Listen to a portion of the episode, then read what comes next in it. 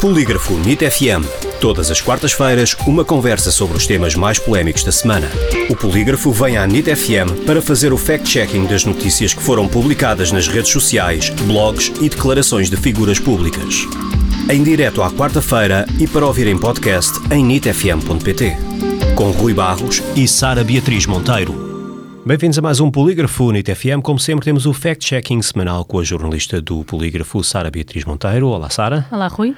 Hoje começamos com as cheias em Lisboa. Será que António Costa mobilizou meios dos chapadores bombeiros para o prédio do qual é dono? Não, António Costa não mobilizou meios dos sapadores para o prédio do qual é dono. As mensagens que estão a ser partilhadas contêm uma série de falsidades.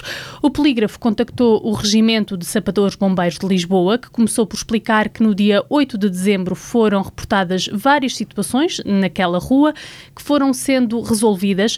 A mesma fonte não não corroborou a acusação de que terá sido dada prioridade ao edifício onde mora o primeiro-ministro. Aliás, os sapadores explicaram que a prioridade é definida a partir de uma triagem, mediante o que é descrito pela pessoa que reporta a situação, e reiteram que a triagem é igual para todos os cidadãos.